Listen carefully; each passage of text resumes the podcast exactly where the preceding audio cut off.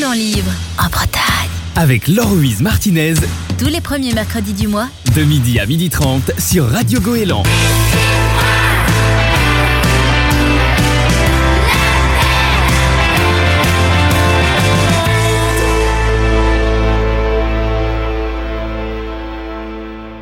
Bonjour et bienvenue à Parlons Livre en Bretagne. Aujourd'hui, nous allons parler de livres classiques. Radio Goéland, Radio Goéland, votre radio de proximité. Bonjour Émilie. Bonjour. Alors, nous avons au téléphone Émilie qui va nous parler donc de livres classiques, qui va nous donner quelques titres.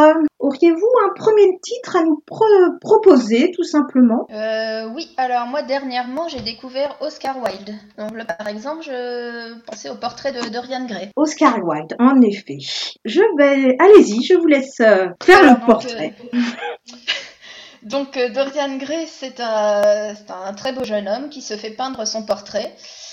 Et il se fait le vœu que ce- la figure de ce portrait vieillisse à sa place au fil des années et que lui reste toujours le même avec le même visage.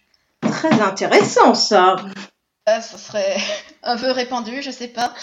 Mais dans son cas, ça va pas forcément toujours très bien tourner. Ah, Parce que donc il va pas forcément faire de très bons choix dans sa vie, va s'égarer dans le vice, voire la criminalité. Et au fur et à mesure de ça, le portrait va non seulement vieillir, mais aussi devenir de plus en plus hideux.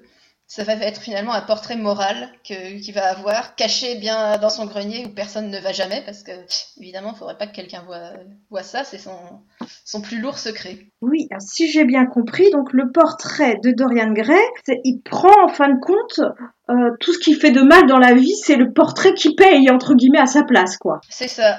Une cruauté qu'il va faire dans la vie, ça va apparaître euh, dans l'expression du portrait qui va changer un peu, qui va lui donner l'air plus méchant, quelque chose comme ça. Et donc lui, euh, il ne continue, il continue à vieillir. euh, comment ça se passe pour euh, Ah non, lui, ça se passe sur des, des dizaines d'années, je crois. Et lui, il reste exactement le même vu de l'extérieur. En apparence, il ne change pas. Il ne change Il a pas. ce qu'il voulait, quelque part. Oui, c'est très pratique.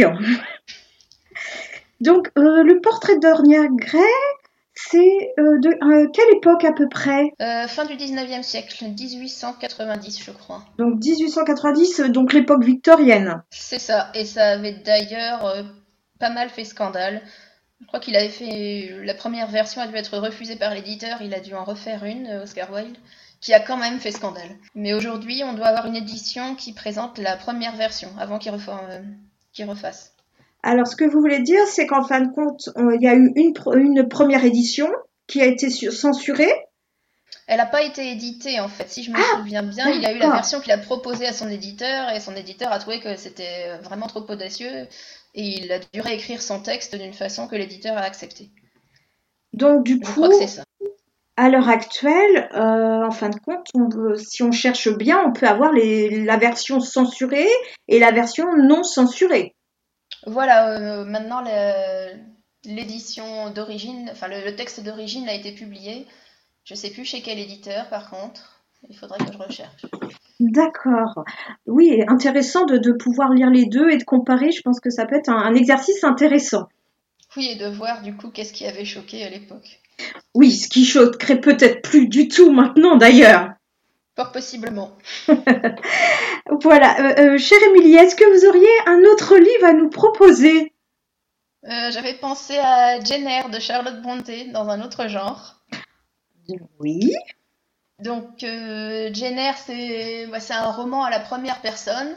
Ça se présente un peu comme si c'était une autobiographie, mais c'est une autobiographie d'un personnage fictif. C'est une jeune institutrice pauvre qui décide de changer d'emploi et donc qui accepte une offre d'emploi donc de, de gens qu'elle ne connaît pas dans une région euh, où elle ne connaît personne. Enfin, de toute façon, elle connaît très peu de personnes. Et donc elle part toute seule, elle arrive euh, dans, euh, dans ce, ce manoir qui me paraît immense, mais dans lequel il n'y a que trois ou quatre personnes qui vivent. Le maître de maison n'est pas là, il y a juste l'intendante, je crois, et puis sa jeune élève, et puis c'est dans une, une campagne magnifique, je crois, mais complètement désolée, il n'y a personne autour. Et donc elle est plus ou moins isolée dans ce manoir, et il s'avère qu'il s'y passe des choses très étranges, et probablement un secret qu'on lui cache et qui a une certaine importance. Oui, on va éviter de dévoiler quand même Ah bah non, tout. pas, non. Voilà, hein, quand même. Mais euh, donc c'est assez audacieux, il me semble, pour euh, l'époque victorienne, euh, de partir comme ça en étant une femme euh, et de quitter son emploi et d'aller euh, à l'autre bout du pays, si j'ai bien compris. Mais compte tenu des conditions sociales de l'époque et de la condition de la femme, euh, oui, je trouve que c'était quand même effectivement de sa part, mais c'est un personnage qui est de toute façon présenté comme une femme de caractère et très indépendante, du début à la fin, et qui sait ce qu'elle veut et ce qu'elle veut pas aussi. Oui. Ça reste un personnage fort, même pour les lecteurs d'aujourd'hui, même d'après les normes d'aujourd'hui. C'est ce que j'allais dire, ça, ça peut vraiment être une femme qui, qui, donne envie euh, bah, de, réaliser ses rêves euh, pour les femmes et pour les hommes aussi, bien sûr, mais euh, notamment pour les femmes qui n'oseraient pas encore, à l'heure actuelle, faire leur choix, tout simplement, et partir. Oui, c'est vrai euh, que ça peut entrer en résonance, oui. oui, très intéressant, en effet. Euh, donc, c'était Jeannère Charlotte Bronté. Ça. Je pense que vous en avez encore euh, au moins un autre en réserve à nous proposer. Euh, ben oui, on peut passer côté français. J'avais Cyrano de Bergerac d'Edmond Rostand. Oui. Une pièce de théâtre assez connue, c'est ma préférée personnellement. En effet, qui n'a pas entendu une, une seule fois dans sa vie Cyrano de Bergerac, même si on ne connaît pas forcément tous l'histoire, mais euh, on connaît au moins le titre de ce roman. En Dites-nous fait, en c'est un une petit pièce peu de théâtre et c'est bon, c'est inspiré d'un euh, d'un écrivain réel qui aurait vécu au, XVIIe siècle. Après, c'est inspiré de plus ou moins loin? Je- J'ai pas trop creusé ce sujet-là.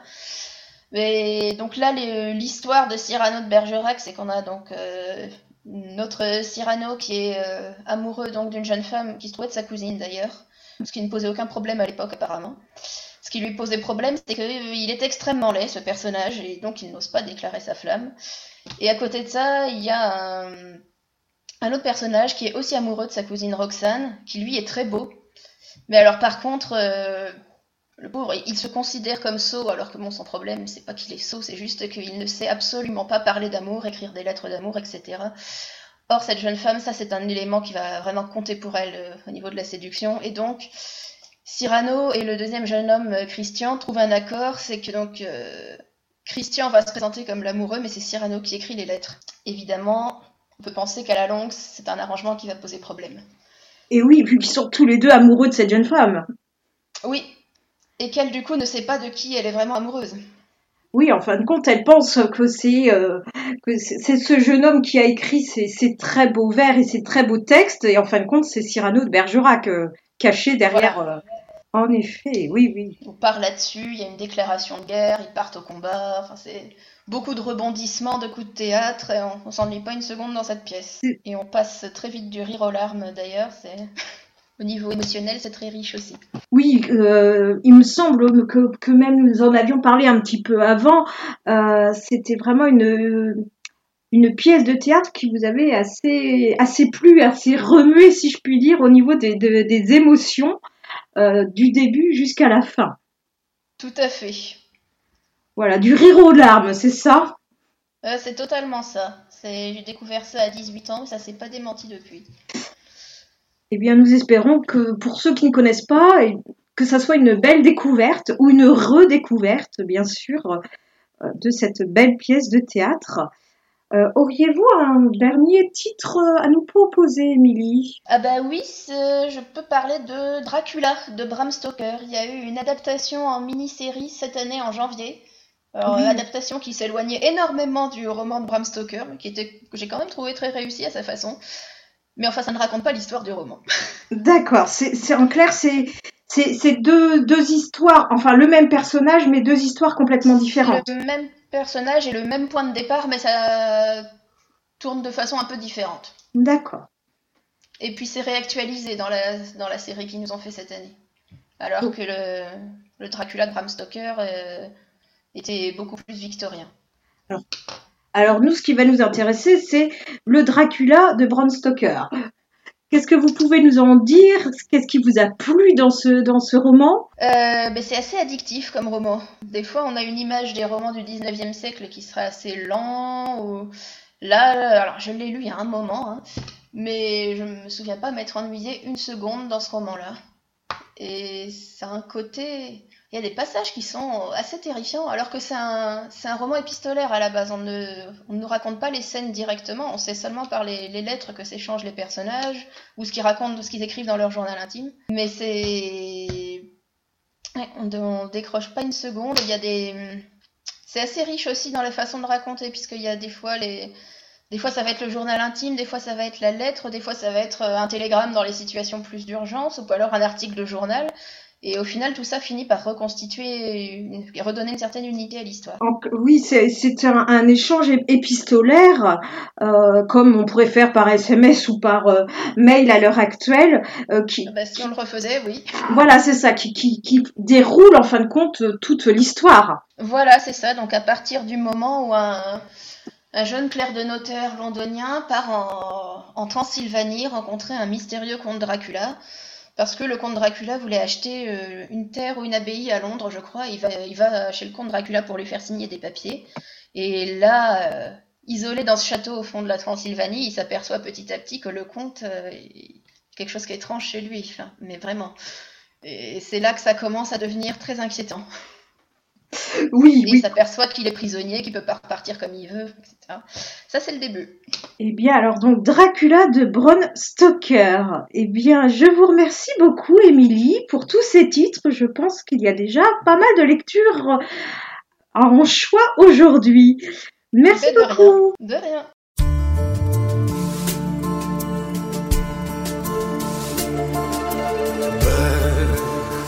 C'est un mot qu'on dirait inventé pour elle. Quand elle danse et qu'elle met son corps à jour, tel un oiseau qui étend ses ailes pour s'envoler. Alors je sens l'enfer s'ouvrir sous mes pieds. J'ai posé mes yeux sous sa robe de gitane. À quoi me sert encore de prier Notre-Dame? Quel est celui qui lui jettera la première pierre? Celui-là ne mérite pas d'être sur terre.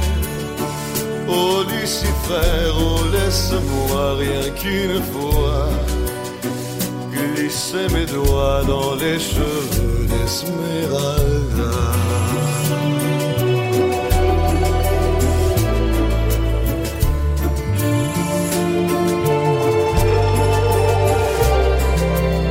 Elle, est-ce le diable qui s'est incarné en elle? Pour détourner mes yeux du Dieu éternel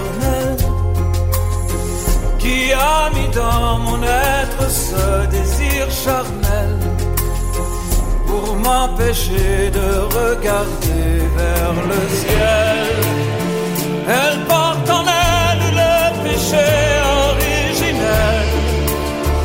La désirait fait-il de moi un criminel?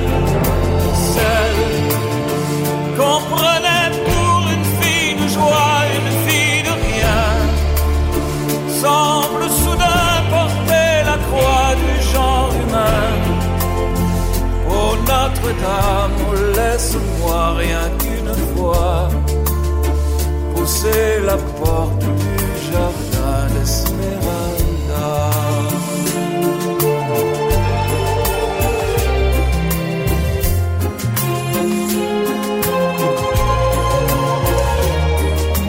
Belle, malgré ces grands yeux noirs qui vous ensorcellent. Demoiselle serait-elle encore plus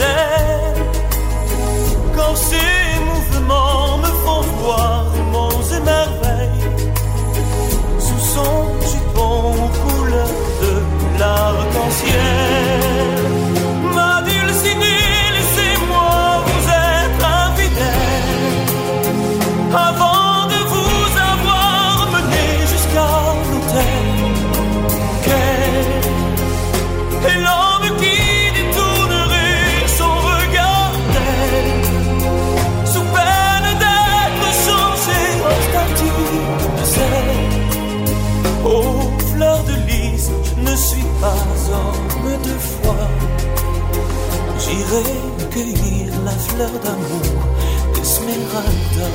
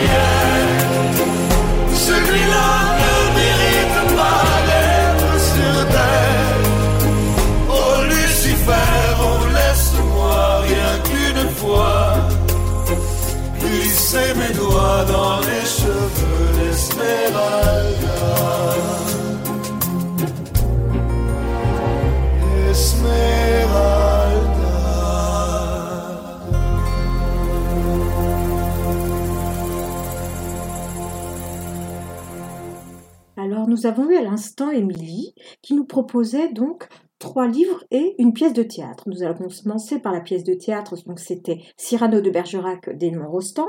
Elle nous a parlé aussi du euh, portrait de Dorian Gray d'Oscar Wilde, Jamère de Charlotte Brontë et Dracula de Bram Stoker. Alors j'avais envie de vous parler moi aussi d'un livre classique d'un auteur connu, très connu, Victor Hugo, Notre-Dame de Paris. On va dire que Victor Hugo et Notre-Dame de Paris sont très, très connus. Alors bien sûr, c'est un roman euh, de plus de 600 pages euh, qui a été aussi un film d'animation par Walt Disney ou Le bossu de Notre-Dame. Donc on va dire les personnages principaux on en a déjà entendu parler, que ce soit Quasimodo, Esmeralda, Frollo, Phébus, de cette histoire d'amour euh, impossible, et de cette souffrance aussi, tout simplement, de sentiments contrariés par plusieurs des personnages de ce roman. Alors bien sûr, c'est Victor Hugo, donc il y a beaucoup de descriptions, de, de mise en valeur du décor, qui sur une centaine de pages. Donc certes, ça fait beaucoup, mais ça, ça vraiment, ça met vraiment le contexte en valeur. Ne vous découragez pas et allez par-dessus si ça vous semble un petit peu compliqué. Allez plus loin que ça, car ça vaut vraiment le coup. Euh, voilà, je vous laisse découvrir ce côté-là. Pour moi, j'avais envie de vous parler de Notre-Dame de Paris, mais d'une façon un petit peu plus euh, particulière. Et oui, alors ce roman, est né, bien sûr, dans la tête de Victor Hugo, car il voulait défendre cette cathédrale gothique du pic des démolisseurs. Alors pendant la Révolution, Notre-Dame avait servi d'usine à salpêtre et elle avait souffert énormément de négligence et beaucoup de constructeurs voulaient récupérer ces pierres pour la construction de ponts. Donc Victor Hugo voulait vraiment en parler. Alors je ne vous cache pas que ce n'était pas sa seule raison d'écrire Notre-Dame de Paris, car il avait aussi, on va dire, euh, beaucoup de créanciers qui lui réclamaient de l'argent. Donc il était temps de d'écrire un nouveau roman, parce que c'est son troisième roman, Notre-Dame de Paris, et qu'il était déjà hors délai. Il devait rendre en août 1830 euh, son roman à son éditeur, et il a un petit peu fait comprendre qu'il avait perdu ses notes, etc. L'éditeur a compris que certainement son ouvrage n'avançait pas aussi vite qu'il l'aurait souhaité. Et donc, euh, lui a donné un an supplémentaire, quasiment, enfin dire plus de six mois. Et donc, en février 1831, euh, eh bien, euh, Notre-Dame était enfin chez les libraires. Malgré que l'épouse de cet éditeur avait trouvé cela très ennuyant. Euh, elle n'avait pas trouvé d'intérêt à ce livre. Alors, bien sûr, ça a beaucoup changé depuis. Euh, on va dire son personnage euh, principal, donc Quasimodo, est venu aussi a été inspiré par la cathédrale en elle-même, on va dire même ses pierres, car à cette époque, on considérait que l'art gothique était laid, hideux, et donc euh, l'idée de ce personnage hideux, laid, bossu, allait très bien avec l'idée de la cathédrale que les personnes se faisaient à cette époque-là. Voilà. Alors j'espère que vous irez à la découverte de ce roman, de ces romans, si je puis dire aussi. Et je vous dis pour ma part à la semaine prochaine pour un nouveau Parlons Livre en Bretagne. Merci. Parlons livre en Bretagne. Avec Laure-Louise Martinez, Tous les premiers mercredis du mois, de midi à midi 30 sur Radio Goéland.